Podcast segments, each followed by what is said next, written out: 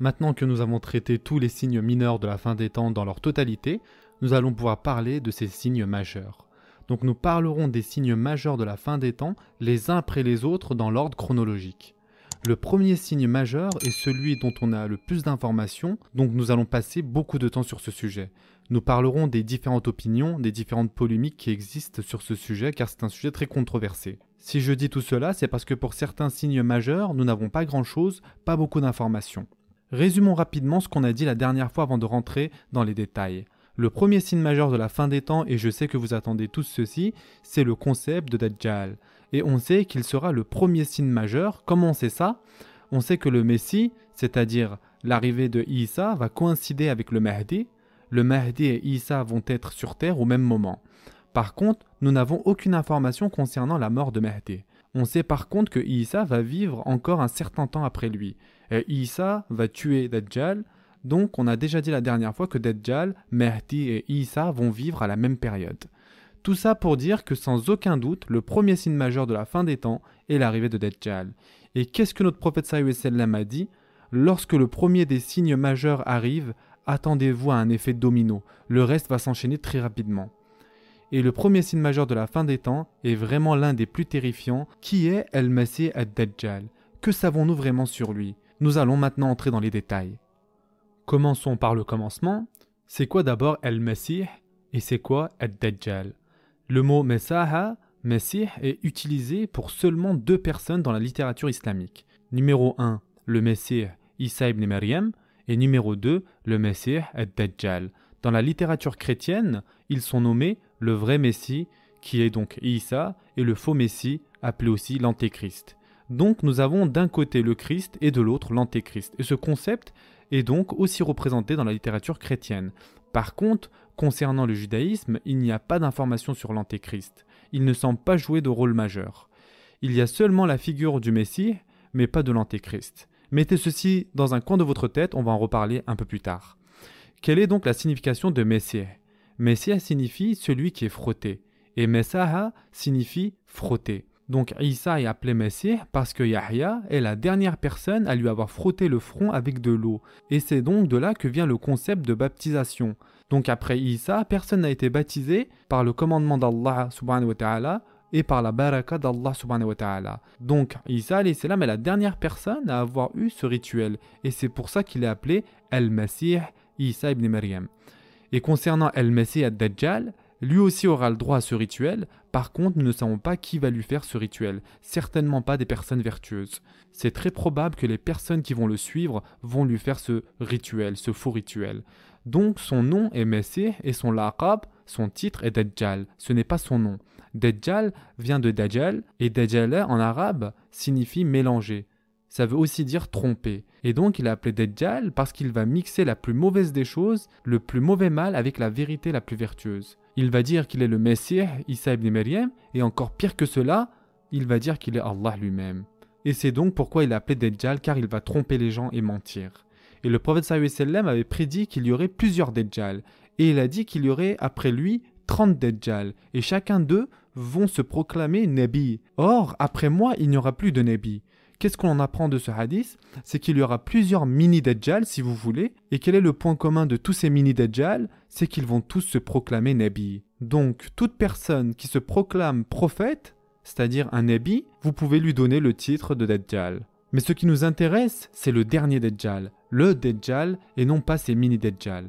Au temps du prophète il y avait un individu qui vivait au temps du prophète sallam et donc le prophète sallam ne savait pas lui-même pendant une courte période de temps si c'était le Dajjal final ou c'était un petit Dajjal. Et cet incident est mentionné dans Sahih Muslim. C'est un incident authentique. Ce hadith parle d'un jeune homme qui vivait à Médine et qui faisait partie d'une des tribus Yahoudi. Et c'était un sorcier, un magicien. Il avait une connexion avec les djinns, il appelait les djinns, et cet individu prétendait connaître le futur. Et entre parenthèses, dans notre religion, qui que ce soit qui prétend connaître le futur est un menteur. Donc il y avait ce magicien qui s'appelait Saafi ibn Sayyad, qui faisait partie d'une des tribus juives qui vivait toujours à la périphérie de Médine. Et lorsque le prophète sallam a émigré à Médine, Saafi ibn Sayyad était encore un jeune garçon. de 12-13 ans. Et c'est là que le prophète sallam a interagi avec lui. Et donc le prophète sallam a entendu qu'il y avait un jeune garçon qui prétendait prédire le futur, qui parlait avec les djinns. Et donc Omar radiallahu et le prophète décida d'aller voir ce garçon. Ce hadith est dans Muslim. Et Ibn Sayyad n'était pas au courant que le prophète arrivait. Et lorsqu'il s'est tourné, il a vu le prophète et Omar radiallahu derrière lui. Et donc le prophète lui dit Est-ce que tu témoignes que je suis Rasulullah? Et Ibn Sayyad dit d'une manière péjorative Je témoigne que tu es plutôt le Rasoul de ces ummiyin, c'est-à-dire de ces illettrés. Et ensuite, Ibn Sayyad dit au prophète sallam Est-ce que toi tu témoignes que je suis Rasulullah? Regardez-moi l'arrogance de cette personne de 12-13 ans. Qu'est-ce qu'on a dit tout à l'heure concernant comment reconnaître Dajjal? On a dit qu'il allait se proclamer être un prophète. Et le prophète lui a répondu Je crois en Allah et en son messager. Et ensuite, le prophète lui dit J'ai une question pour toi, j'ai un test pour toi, j'ai caché quelque chose pour toi. Et quelle était cette chose qu'il avait cachée? C'était le verset 10 de la sourate Dukhan.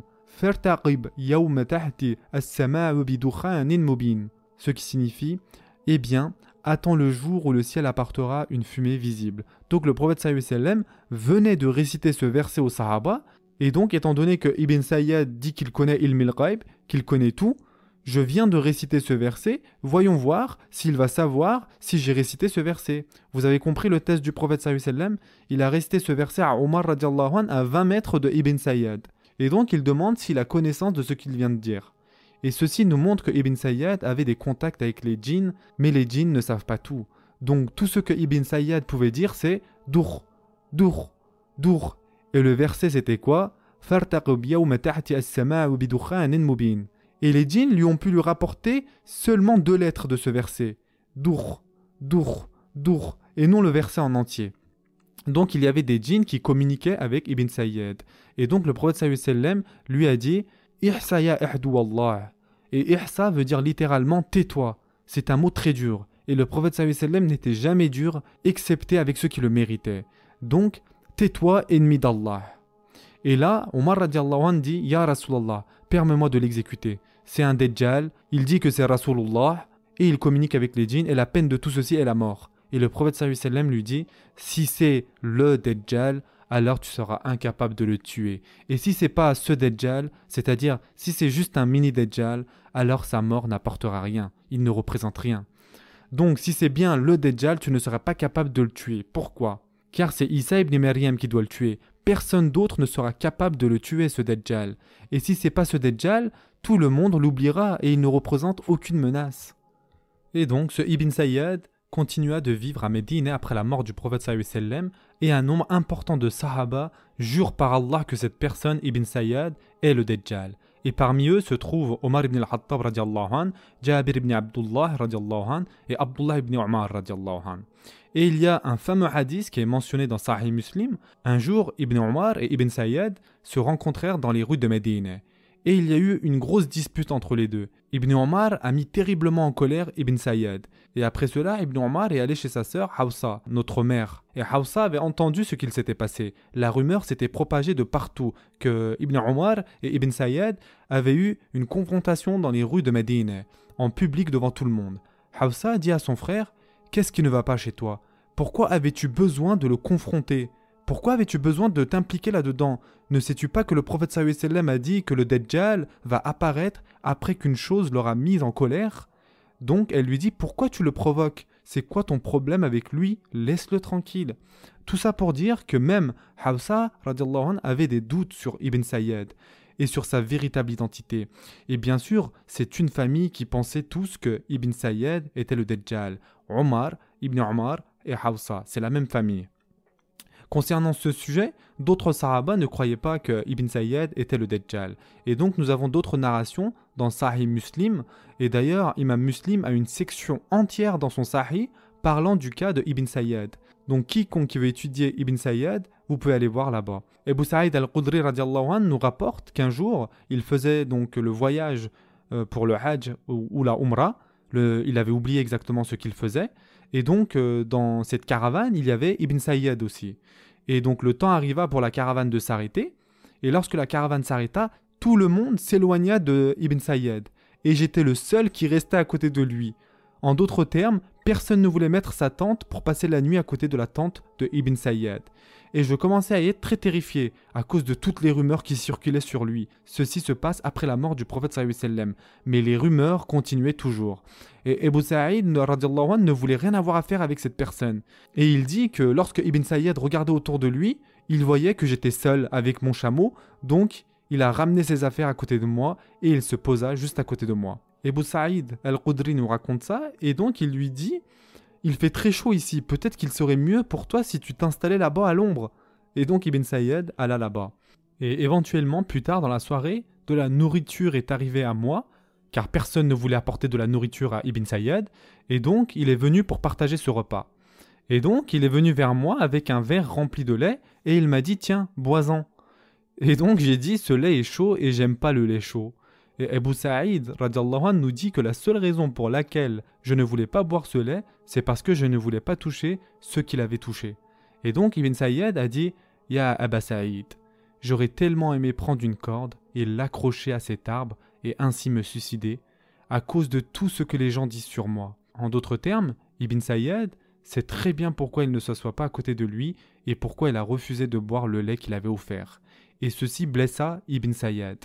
Et il continue et il lui dit Ya Aba Saïd, ne sais-tu pas, toi qui es des Ansar, toi qui es l'un de ceux qui a le plus de connaissances concernant les hadiths, Ya Aba Saïd, ne sais-tu pas que le prophète sallam a dit que Dajjal est un kafir alors que moi je suis un musulman? Ya Aba Saïd, ne sais-tu pas que Dajjal n'aura pas d'enfants et j'ai laissé mes enfants à Médine?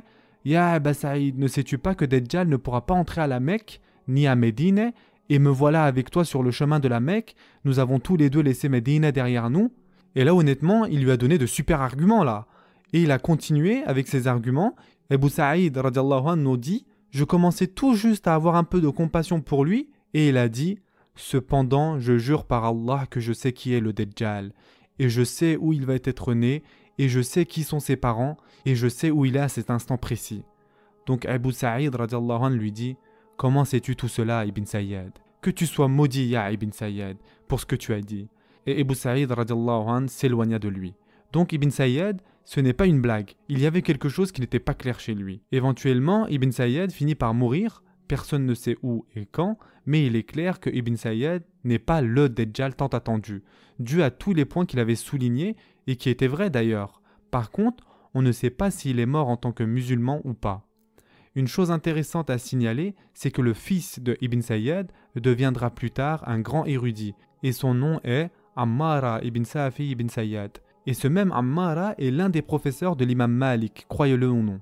Donc pour résumer, durant le temps du prophète sallam, il y avait donc cette personne qui aurait pu faire penser à Dajjal, et parce que c'était toujours un jeune garçon, le prophète sallam ne savait pas s'il allait grandir et devenir le Dajjal. Et après la mort du prophète les Sahaba étaient confus sur ce sujet. Certains pensaient toujours qu'il était le Dajjal, d'autres non.